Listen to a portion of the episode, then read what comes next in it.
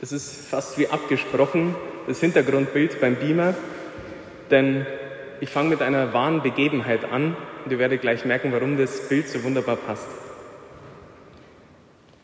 Es passierte mal ein großer Schiffbruch. Ganz viele Menschen sind in die See gestürzt, hohe See, hohe Wellen, wie auf dem Bild.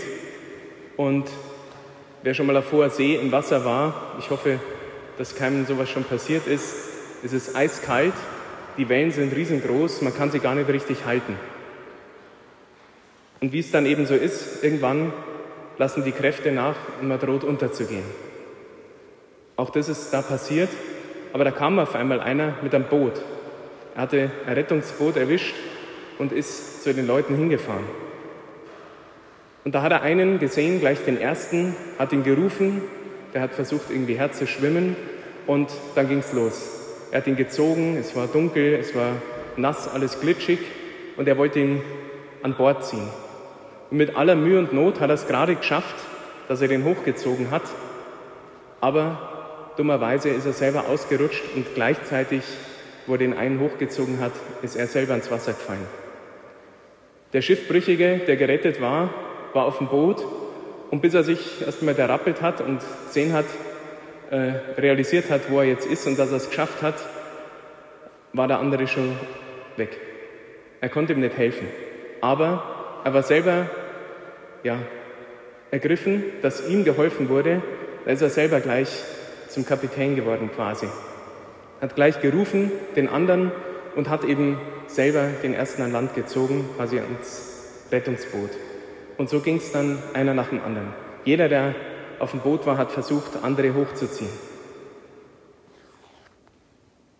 Dazu eine passende und vielleicht ein bisschen erklärende Strophe eines alten Kirchenlieds. Du allein warst wert zu tragen aller Sünden Lösegeld. Du die Planke, die uns rettet aus dem Schiffbruch dieser Welt. Du gesalbt vom Blut des Lammes, Pfosten, der den Tod abhält. Spätestens jetzt hat jeder erkannt, es ist zwar eine wahre Begebenheit, aber es ist nicht ganz so passiert. Es ist nämlich ein wunderbares Bild für unsere Situation hier auf der Welt. Der große Schiffbruch, eigentlich alle Menschen drohen unterzugehen, aber wir haben unseren Herrn und Retter, Jesus Christus, der mit dem Boot auf See gefahren ist und uns an Land zieht. Und er hat sein Leben hingegeben, er ist quasi selber hineingestürzt. Und jetzt liegt es eben an uns. Wir sind am Boot. Was machen wir? Ruhen wir uns aus, sagen, Gott sei Dank bin ich gerettet, schön war's? Oder nehmen wir die Verantwortung wahr? Vielleicht haben wir schon gemerkt, die Texte sind nicht die Texte, die zu dieser Zeit passen. Ähm, ich habe extra eine, ein anderes Messformular genommen, nämlich das Messformular zur Ausbreitung des Evangeliums, nämlich der frohen Botschaft, dass wir gerettet werden können durch Jesus Christus. Und die Texte passen wunderbar dazu. Ich möchte aber heute gar nicht viel herumpredigen, gescheit daherreden, sondern euch helfen. Nämlich, dass ihr euch an was ganz Wichtiges erinnert. Woraus hat dich ganz persönlich Jesus gerettet? Warum ist die Frage so wichtig? Das ist, oder die Antwort auf diese Frage ist das, was uns zurück zur ersten Liebe führt zu dieser einen ganz tiefen Liebe zu Gott. Und ich liebe diese tiefe und ganz logische Beschreibung vom Apostel Paulus, die wir gerade gehört haben, der ja einer der größten Missionare überhaupt war. Wie soll denn jemand verkündigen, das Evangelium weitererzählen, wenn er nicht gesandt ist? Wie komme ich zu dieser Sendung? Wie komme ich zum Verkündigen? Schauen wir uns gleich den Paulus an. Der war ein ganz super frommer Jude, ganz perfekt ausgebildet, ganz gescheit und so weiter. Aber er war auch ein Menschenverfolger. Wir wissen es vom ähm, Stephanus, den ersten Märtyrer. Da wissen wir, der Paulus war sogar dabei. Also Paulus hat Menschen verfolgen lassen und umbringen lassen.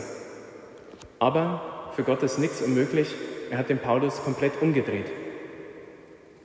Anstatt Leute zu verurteilen, hat er so gemacht, dass Paulus die Leute angenommen hat, so wie sie sind. Statt Leute zu vernichten, hat Gott es gemacht, dass Paulus die Leute rettet. Dass er sie sucht, dass er sie findet und in die Freiheit der Kinder Gottes setzt. Ich weiß nicht, wer mich kennt, die wenigsten, das ist gut, dann kennt sie meine Geschichte noch nicht. Auch ich habe so eine Bekehrung hinter mir, habe so eine Lebenswende hinter mir. Und ich möchte jetzt nicht die ganze Geschichte erzählen, das wird zu lange dauern, sondern ein paar Punkte, die dazu passen. Denn wenn ich mich daran erinnere, dann entfacht es in mir wirklich diese Liebe. Und ich kann nur staunen, oft an Begebenheiten und an Situationen jetzt, wo ich denke, oh Gott, wenn ich das vor zehn Jahren mir jemand gesagt hätte, bloß den Kopf geschüttelt. Eine Sache, die mein ganzes Leben immer geprägt hat, war die Einsamkeit. Obwohl ich ähm, Eltern habe, normales Elternhaus, zwei Brüder und so weiter, innerlich war ich immer einsam. Und das war das absolut Schlimmste für mich. Das war gruselig für mich. Irgendwie, wenn keiner da war oder wenn ich mich einsam gefühlt habe, also schlimmer hätte es nicht sein können. Aber ich durfte zum Glauben finden und dann habe ich gecheckt, warum Gott es zugelassen hat. Denn Einsamkeit, das kann ich heute sagen, ist nichts Schlimmes, sondern es ist die Chance zur Zweisamkeit mit Gott. Aber wie es bei Chancen ist, ich muss sie aktiv ergreifen.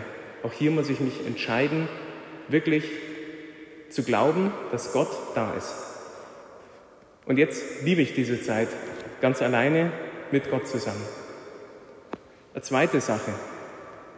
Durch einige frustrierende Erlebnisse in meiner Kindheit hat sich das irgendwie so entwickelt, dass ich so einen Hass auf die Menschen gehabt habe.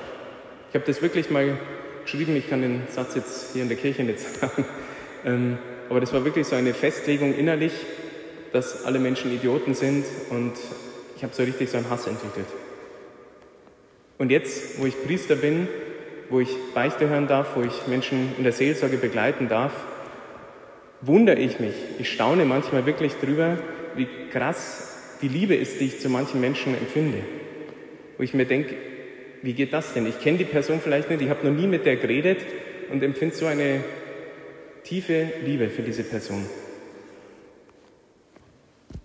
Ganz früher, am Anfang meines Glaubenswegs, war das auch schon manchmal so und habe ich es immer verwechselt. Ich habe immer gedacht, ich habe mich verliebt. Dabei war es gar nicht diese Art von Liebe. Irgendwann durfte ich bisschen reifen und habe Gott gefragt, ja, was, was ist das, was ich da immer empfinde? Was, was soll das sein? Es ist ein bisschen was von Gottes Liebe, wie er auf diese Person schaut. Und ich darf minimal daran teilhaben. Wenn ich das voll spüren würde, wie Gott die Person liebt, dann würde es mir, glaube ich, zerreißen. Aber dieses bisschen hilft mir, mich ganz auf die Person einzulassen, ihr zuzuhören und für sie zu beten und ihr vielleicht irgendwie einen guten Rat zu geben oder was auch immer gebraucht wird. Also von dem Hass auf Menschen zur Liebe. Das Dritte. Ich war einsam, ich war frustriert immer wieder, war so ein innerer Dauerzustand. Und mein Ausweg, meine Flucht davon war satanistische Musik. War ganz harter Heavy Metal, ähm, in den ich ja, mich da quasi, was ich mir immer reingezogen habe, Tag und Nacht, immer die Stöpsel im Ohr, immer dieses Zeug. Ich war zwar jetzt kein Satanist, für mich gab es sowieso nichts Übernatürliches, es hat gar keine Rolle gespielt. Für mich war diese Brutalität wichtig, diese Rebellion gegen alles Spießerische und so weiter und so fort. Bis, bis ich eben zum Glauben gefunden habe und bis ich das erste Mal ein Fürbittgebet empfangen habe. Wir haben heute auch die Möglichkeit zu beichten auf der Seite, die Fürbitte zu empfangen auf der anderen Seite. Und das erste Mal, wo ich das erleben durfte, war im Februar 2011. Und da haben die beiden, zwei junge Leute waren das, die kannte ich nicht, die haben für mich gebetet und haben ein Bibelwort bekommen.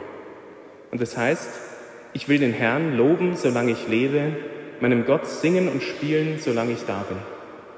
Und es ist so ein prophetisches Wort gewesen.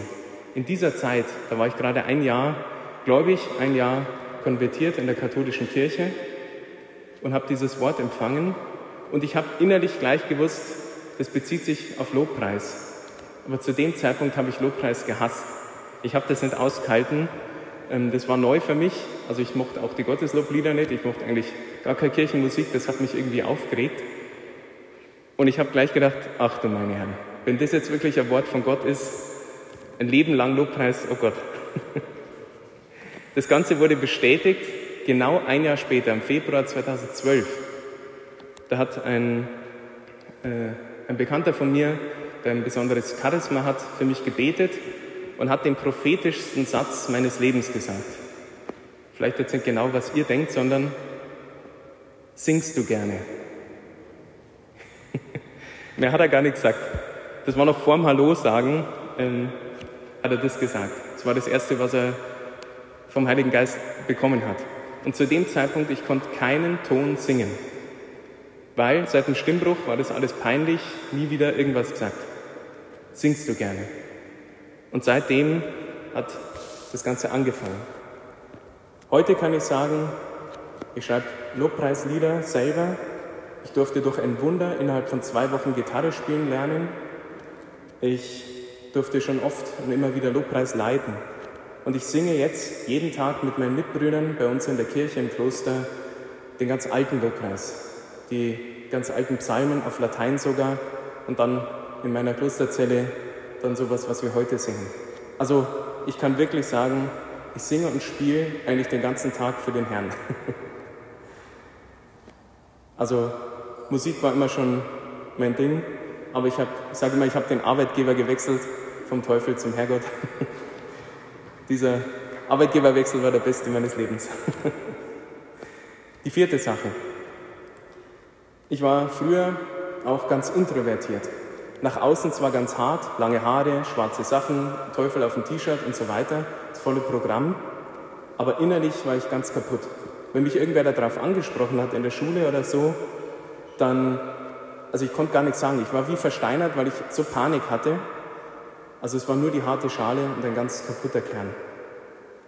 Bis ich eben später dann zum Glauben gefunden habe, einen geistlichen Begleiter gefunden habe und dann zu dem ganzen Thema innere Heilung gekommen bin. So viele Dinge, die in mir zerbrochen waren, wo auch andere Personen daran schuld waren, ich durfte denen vergeben, ich durfte Jesus einladen in ganz schmerzhafte Situationen meines Lebens und Jesus hat es nach und nach alles geheilt und ist immer noch dran das ist so ein Lebensprogramm, aber das Beste, was es gibt.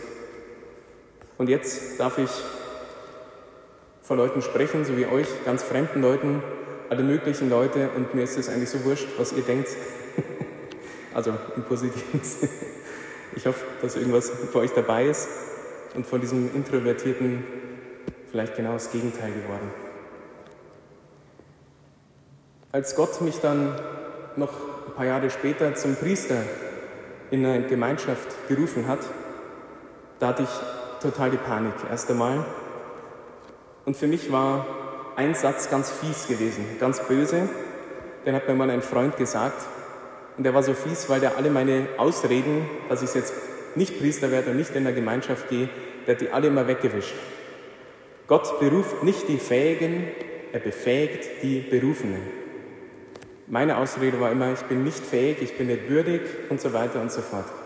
Aber das spielt für den Herrgott überhaupt keine Rolle. Weil wenn Gott was von uns will, dann gibt er uns alles, was wir dafür brauchen.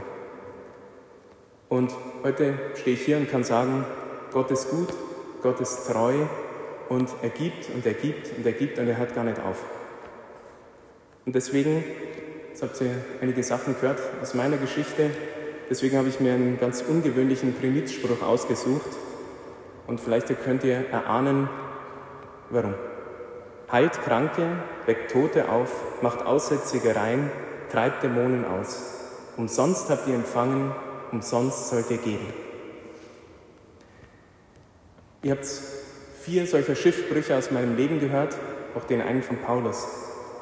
Und ich habe ja, ich habe ganz oft schon Zeugnis gegeben, aber irgendwann habe ich so ein Prinzip erahnt, was dahinter stecken könnte.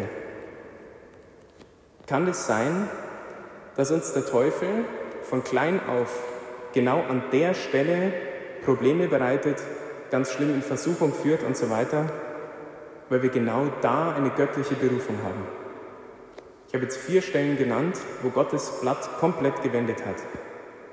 Und jetzt überlegt doch mal selber, womit habt ihr vielleicht schon ein Leben lang Problem? So etwas Innerliches, irgendwelche Ängste, irgendwelche Verkrampfungen, was weiß ich was. Oder habt ihr irgendeine Hauptsünde, irgendeine Gewohnheitssünde, die man jedes Mal wieder vor Gott bringt? Wo hakt's? Es kann sein, dass genau an diesem Punkt eigentlich eine Berufung steckt. Vielleicht noch ein paar Beispiele. Hat jemand Problem, sich selber anzunehmen, so wie er ist? Dann kann es sein, dass er eine Berufung hat, andere anzunehmen, so wie sie sind, die wertzuschätzen. Hat jemand Problem mit Autorität? Da backt er das nicht, dass einer über ihm steht und ihm was sagt. Vielleicht hat er Berufung zur echten Demut und Selbstlosigkeit. Vielleicht aber auch andersrum. Vielleicht hat jemand ein Problem, Autorität und Macht auszuüben und missbraucht die vielleicht. Hat er vielleicht eigentlich eine Berufung, wirklich zu dienen, in eine dienende Leiterschaft zu gehen und zu helfen. Oder vielleicht ein Problem, sich zu binden in einer Beziehung und hat eigentlich die Berufung, eine ganz gesegnete Familie aufzubauen. Das sind also ein paar allgemeine Themen, jeder hat so seine kleinen speziellen Dinge, aber genau da könnte es eben sein. Denn der Teufel, er weiß zwar nicht, was die Berufung für uns ist, er ist ja nicht allwissend, das ist nur Gott, aber er kann es erahnen und kann das dann von Anfang an schon irgendwie in eine falsche Richtung versuchen zu lenken. Also überlegt es vielleicht nachher noch in der Anbetung, Jesus, was ist dein Thema für mein Leben? Es ist egal, ob wir jetzt schon älter sind und sagen, ja gut, ich lebe ja eh jetzt schon meine Berufung ganz lange. Es geht um diese kleinen, noch tieferen Berufungen, könnte man sagen. Wenn ihr euch jetzt an eure Rettung erinnert, vielleicht an euren Schiffbruch, vielleicht fällt euch irgendwas ein, dann kennt ihr eure Sendung. Wer soll verkünden, wenn er nicht gesandt ist? Es war nur meine Hilfe, euch an eure Rettung zu erinnern. Und jetzt ist eure Entscheidung, eure Verantwortung vielleicht, ja, gesandt zu sein, die Verantwortung zu übernehmen, andere mit ins Boot zu holen. Ich finde es wunderbar, dass ich diese Message euch in dieser heiligen Messe bringen darf und nicht irgendwo, denn passender geht es eigentlich nicht. Denn was ist die Messe? Es ist die Erinnerung und die Vergegenwärtigung von dem, was Jesus für uns getan hat, wie er uns gerettet hat. Dieses Opfer von Jesus ist quasi das Rettungsboot, das er auf hoher See eingelassen hat. Dadurch haben wir überhaupt die Möglichkeit, wieder heimzukommen zu Gott. Und deswegen auch dieser andere Name für die Messe, die Eucharistie, übersetzt die Danksagung. Wir erinnern uns in jeder heiligen Messe, um wieder in diesen Dank hineinzukommen Gott gegenüber. Und all das hat er ganz gratis für uns gemacht, ganz umsonst. Alles haben wir umsonst empfangen. Und wer wären wir, wenn wir nicht von diesem wunderbaren Geschenk Gottes an andere weitergeben? Denn die Liebe Gottes ist das Einzige, was sich verdoppelt, wenn man es teilt. Amen.